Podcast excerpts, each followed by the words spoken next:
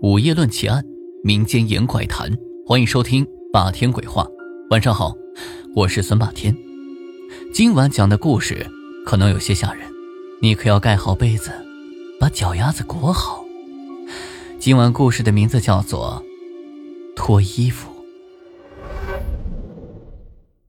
王哲、秀婷是一对情侣，也是登山爱好者，他们爬过很多的山。后来有一次，秀婷在书上看见了这么一段话：在世界上的山，似乎都让那些登山者都爬尽了；然而，还有一座雪山却从来没有人爬过。山上常年白雪，还保持着当年刚落下时的纯净无瑕。书上说的这座山，它并不高，也不险，线条也十分柔和。之所以一直没有人爬过，是有一个传说。相传在很久很久之前。这个山并不是雪山，山下住着一个少年和他的母亲。这个少年顽劣非常，令他的母亲非常头疼。如果只是这个少年人的顽劣也就罢了，可是有一天，他和村里的一户人家的儿子吵了一架。这吵架的原因无非是少年之间的口角，也没有什么特别的。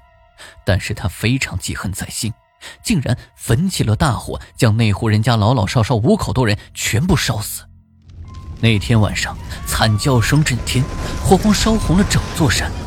他母亲震惊而伤心，又不忍心把他杀死，便将他绑了起来，放到了这座山上，让老天来决定他的生死。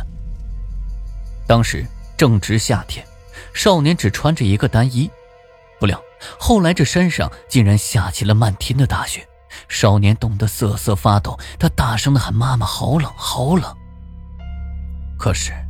他妈妈所在的村子里，并没有下雪。这个少年就这么的冻死在山上。山上的白雪从此就常年不化，凡是上山的人都会在夜里遇见一个瑟瑟发抖的少年。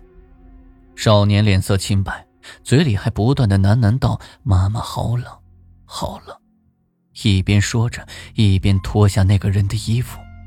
所以，凡是上山的人。基本都是冻死的，再后来，就没人敢上山了。秀婷非常喜欢这个山的传说，因此就立刻建议去爬这座雪山。而王哲一向很听秀婷的话，当然没有异议了。出发的那一天，秀婷迟到了半个小时，王哲没有怪他，他从来就没有迟到过。可能这次秀婷出现了意外吧。到了山脚下，两人换上了登山服。秀婷穿的服装异常的肥大，于是王哲就皱起眉头问道：“哎，你怎么穿这么大的衣服？这行动很不方便的。”秀婷顽皮的一笑，王哲也就没再说什么了。虽然书上说这座雪山不高，但相对其他雪山而言，其实依旧不低。好在两个人都有丰富的登山经验，这一路上去没有什么奇怪的事发生。眼看就快到山顶了，预计在天黑前可以返回山脚。而就在这时，天气骤变，气温急剧下降，漫天大雪沸沸扬扬的就下来了。两个人很快感受到了彻骨的寒冷，立刻往山下返回。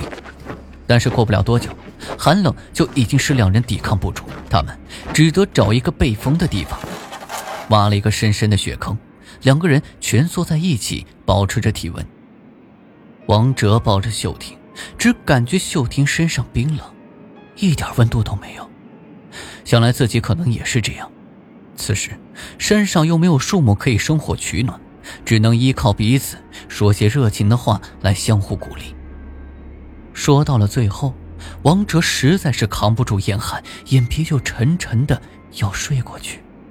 秀婷一看不妙，马上脱下自己最外层的登山服给他披上。王哲感到一阵温暖。此时，他睁开了眼睛。看见秀婷的里面还穿着一件很厚的羽绒服，他也就心安理得的接受了这件衣服。又过了一会儿，王哲再次感到寒冷无法承受，于是他祈求的看着秀婷。秀婷犹豫了一会儿，又脱下来了一件衣服给他。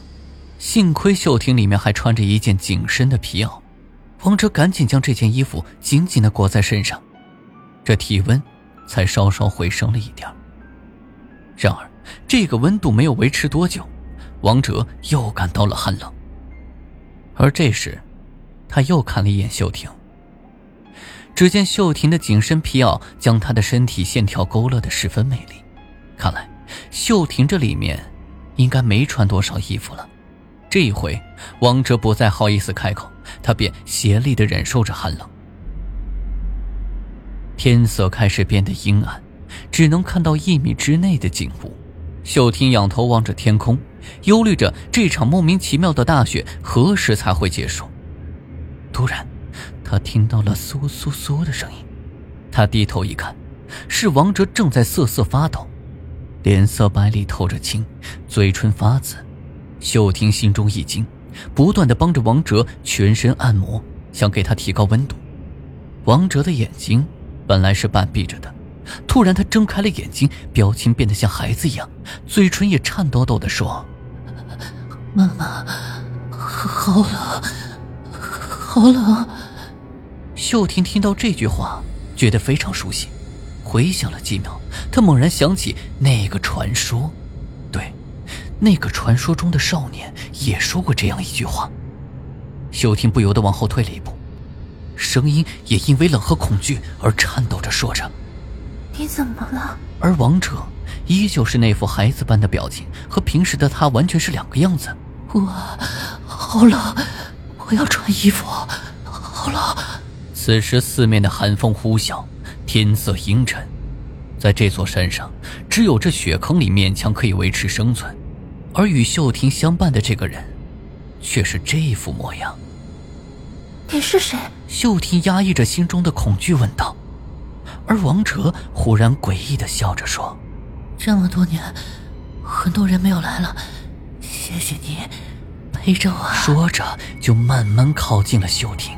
此时，王哲的眼睛在阴暗中发着幽光，瞳孔里也反射着一片又一片的雪花，紫色的嘴唇上沾着白色的雪花，透出了一种妖异的美感。而秀婷不断的后退，后退，可这雪坑只有这么大，他已经没有地方可退了。而王哲的一双苍白而修长的手。终于掐在了秀婷的脖子上，这手越收越紧。秀婷看见最后一片雪花从天而降，也越来越大，最终飘进了他的眼睛，什么也看不见了。这时候，王哲开始剥秀婷的衣服，一件又一件，剥下一件就往自己身上套。可奇怪的是，这衣服不管多么小，他穿上去都刚刚好。秀婷身上不知道为什么会穿这么多的衣服，王哲这一下连剥了七件，最后，终于停下来了。被剥去七件衣服的秀婷，现在看起来就好像缩水了一样，整个人显得瘦小了很多。王哲有些奇怪，在他的印象中，秀婷应该没有这么瘦，而此时秀婷的身上还裹着一件火红色的狐皮，他犹豫了一下。说了一声：“秀婷，对不起。”然后就将这件衣服也扒了下来，套在自己身上。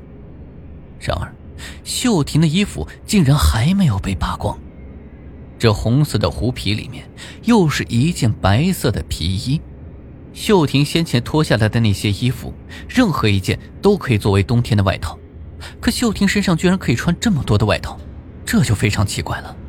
并且秀婷的身材又小了一圈，只见秀婷此时只有王哲大腿那么粗了，仿佛这刚才剥下去的不是衣服，而是秀婷的肌肉。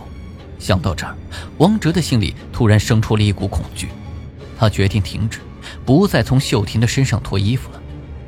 然而在这个时候，他的双手已经不听他的指挥，他无论多么想停下来，他的那双手。依旧在扒着秀婷的衣服，脱下来一件，套在身上；脱下来一件，套在身上。秀婷的身材也越来越小，只见缩小的只有王哲手臂那么粗，然后枝干那么粗，扫帚那么粗，雨伞那么粗，笔杆那么粗，终于完全不见了。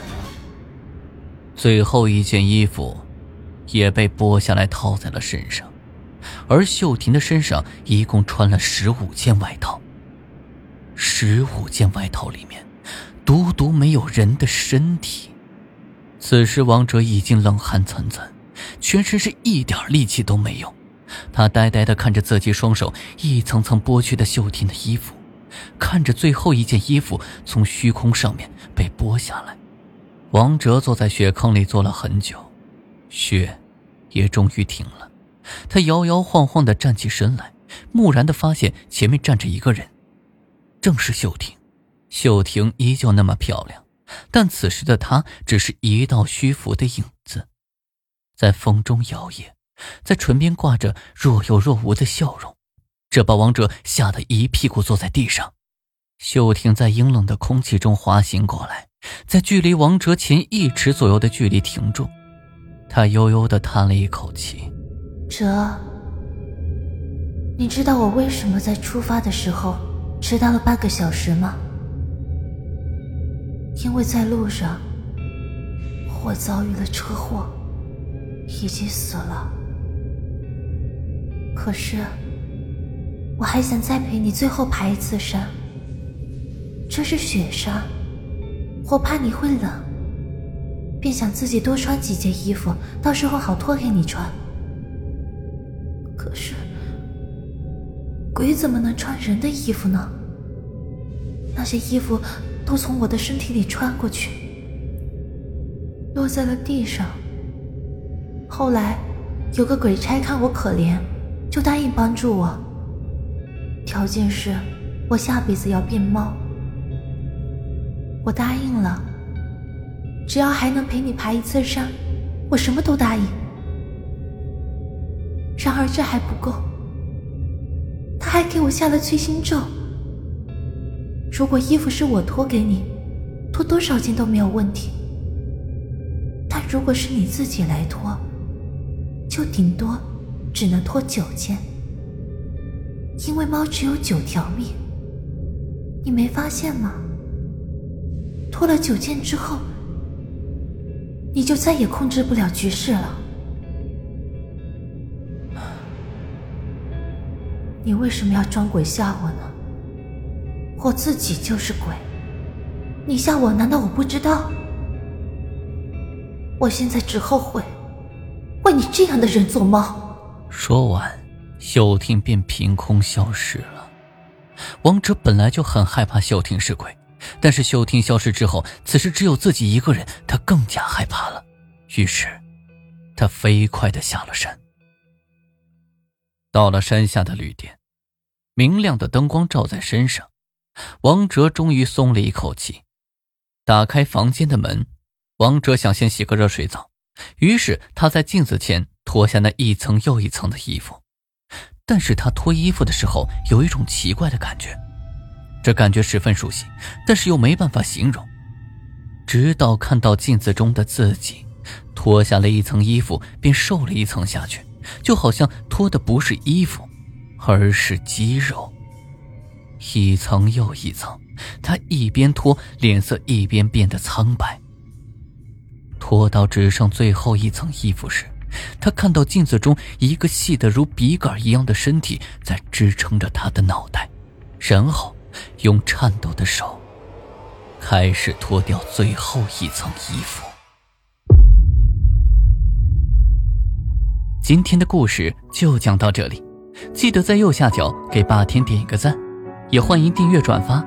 当然，霸天也期待能够看到你的评论。午夜论奇案，民间言怪谈。这里是霸天鬼话，我们下期见。